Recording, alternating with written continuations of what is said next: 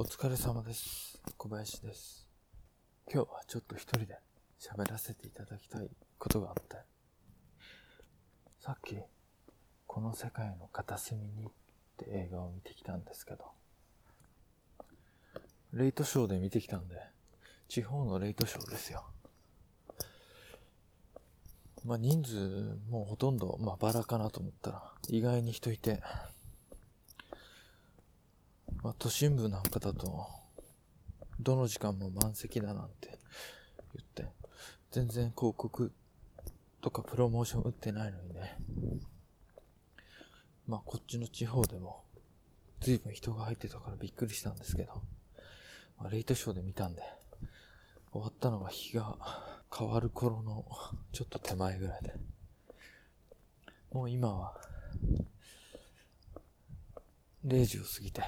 次の日になってしまってんですけど、どうしても、寝る前に、話しておきたいなって。いや、この映画の感想っていうわけではないんですけど、いや、僕がね、感想を言うと、あまりに稚拙になってしまって、映画自体が、なんだろう。映画をこれから見る人にね、変な印象を与えたくないから、感想ってわけではないんだけど、どうしても誰か進めたいから、独り言をつぶやかせてください。この世界の片隅にっていうアニメーション映画なんですけど、原作は河野文夫先生知る人ぞ知る名作の漫画らしいんですが、僕勉強不足で知らなくて、ちょっと調べたんですけど、河野先生の作品は、きっと好きになる方が見たら、離れられなくなってしまうような漫画なのをたくさん書いてる先生なのかなと思いました。僕もこれから、もう手に入るかわかんないですけど、いくつか原作とか他の作品も手に取ってみたいなと思いました。で、監督はですね、片渕素直監督。どっかで聞いたことあるかなって感じだったんで、確かアニメのブラックラグーンの監督をやられてた方だったかなと。これもまた勉強不足でね、この辺が全然わからないんですけど、確かそうだったはず。ニメーション映画なんですけど、主演の声優さんってのがですね、ノンさんです。ノーネンレナさんことノーさん、ノンさん。彼女は、前のプロダクションといろいろあって、本名であるノーネンレナっていう自分の名前が使わせてもらえないっていうひどい目にあって、まあ大変な思いをされた方だとは思うんですけど、大変な目に遭ってしまったって。それで、また芸能界に戻ってくるというか、俳優さんやるのか、何か表現活動するのか、この先はわかりませんけど、戻ってきて、第1号の一番大きな作品ってのは、この映画の声優なんじゃないかなって。他はわからないんですけど、多分そうだと。うん。全く映画の内容に触れてないんですけど、これどんな映画かっていうと、まあ、あらすじというか、ネタバレは一切しませんので、ご安心ください。あらすじで言うと、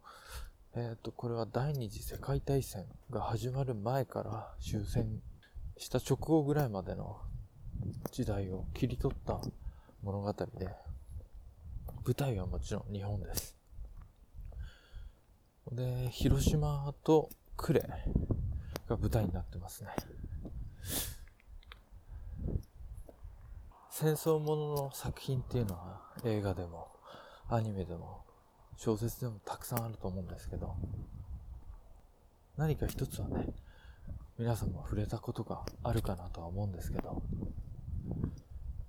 この作品はね、僕が今まで見てきた、そういったジャンルのとは、ちょっと違って、なんて言うんだろうな。もちろん分かってはいるんですけど、その時代に生きてた人にも、もちろん日常っていうものがあって、それと戦争っていうのが、本当に地続きであるっていう、うん、そういうのを感じさせてくれる。頭では分かっててもね、肌で感じることはできないから、特に僕は大きな災害に直接会ったこともないし、もちろん戦争にも直面したことないので、わからないんですけど、この映画を見てね、あ、そうだったんだなと思って。戦争、その時代においても戦争が主体ではなくて、日常日常が主体でそこに戦争ってもんがあったんだなっていう。まあそういうふうには感じました。うん、で、この映画を誰かに見てほしいって強く思った点は、主人公のすずちゃんっていう女の子、その声をやってんのがさっきも言ったのんさんなんですけど、彼女がやってるから、そこの一点だけでも押し通して人に勧めたいくらい。この映画の主人公のすずちゃんの声は、彼女じゃなければ、絶対にダメだった。最初の方でね、アニメーションのキャラクターなんだけど、そこに、能年玲奈さんが一体化してるというか、なんだろう、彼女が持つ演技をしててもそうなんですけど、彼女なんですよね。演じられてないとか、役になりきれてないとかじゃなくて、彼女自身が、うん、そこに表出するというか、あの年で、年齢の周りにいる他の俳優さんだとかタレントさんなんかと別格というか、もともと違う存在なのかなって感じるぐらい、彼女がこの映画の主演をやってたことを、彼女しかこの映画の主演できなかったなって改めて思いました。で、映画の印象なんですけど、最初からずっとそうなんですけど、映画が始まってから、ほのかに笑顔が湧いてきてしまうような穏やかさがずっと続く。そこに、分かって見に行ってるんで、余計なんですけど、戦争っていう、いつかこの穏やかな日が崩れてしまうんだっていうのは、もう分かった未来ですから、ずっとこの日常を見ていたいって思ってしまうんですよ。特に割合で言うと90%日常です。残り10%が戦争って感じで。だからずっと見ていたいんだけど、心が本当になだらかになるというか、ずっとノンさんの声がより一層それを引き立たせてくれるというか。でも、何分かに一回ぐらい、自分の頭の中なんですけど、言い知れぬ不安が湧いてきて、でもまた映像と声を聞いて穏やかな気持ちになって、その繰り返しです。彼女たちの、まあ物語でフィクションですけど、彼女たちが何か大切なものを失うんじゃないかってどこで失うのか、突然それが来るのかとか、そういう不安と、本当に温かい気持ちになる穏やかな気持ちが、繰り返される。映像ではとにかく日常ですよ。どんな戦争の中にあっても、見てる人、見てる僕が、ただ一人で不安になってる。でも、きっと、今日見てた、他の人もそんな風に見てたんじゃないかなって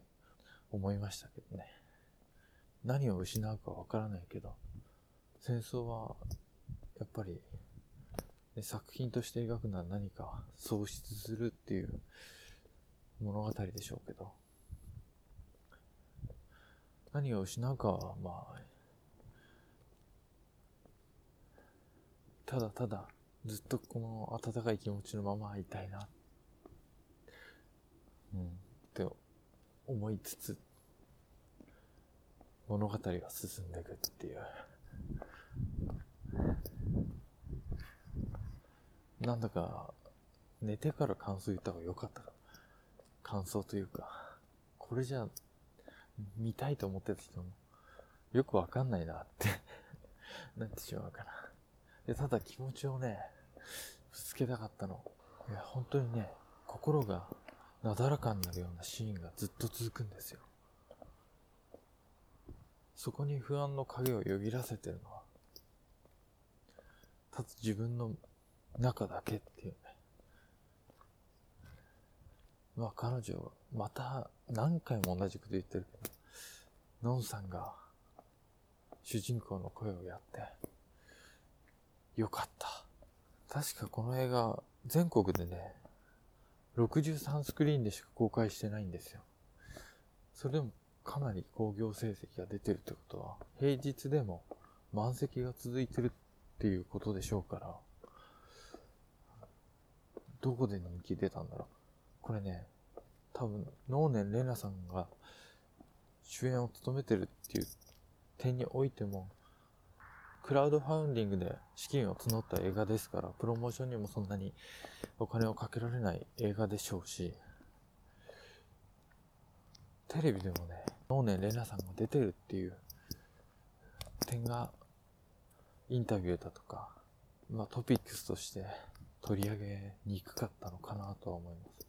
まあそれだけプロモーションしてなくても、一般の方のね、SNS とか、そういった評判で人が集まったのか、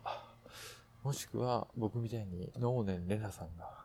声をやるっていう。で、僕全然ね、最初見る気なかったっていうか、ちょっと半年前ぐらいに何かクラウドファンディングで漫画原作の映画が始まるっていうのをちらっと見て少し頭の隅っこには残ってたんですけど、えー、っと、2週間くらい前かな、あの、TBS ラジオの、荻上チキのセッション22っていうラジオで、あの、片渕監督と能年玲奈さんのインタビューをやったんですよ。多分、インタビューをやってるメディアってのは、他にあったのかなそこでのんさんのね、生の声が聞けましたよ。すごくなんか不器用に、でも真面目に一生懸命インタビュー答えてる声を聞いて、あ、もうこの映画絶対見ようと思って、まだ TBS のラジオクラウドで聞けるのかな？どうなんだろうな。聞けるんでしたら、そのインタビュー聞いてから映画を見るか見ないか判断してもいいぐらいの彼女の人間性がすごい隠すことなく出たインタビューですごい良かったですよ。そう、僕はそのラジオでインタビュー聞いたから見ようって思ったんで。僕も本当に映画を人に勧めるのがとても下手で、それでも、誰か一人だけ引っかかって、見てもらえないかと思って、こうやって、独り言を残しました。もっとね、人にうまく伝えられたらな。でも、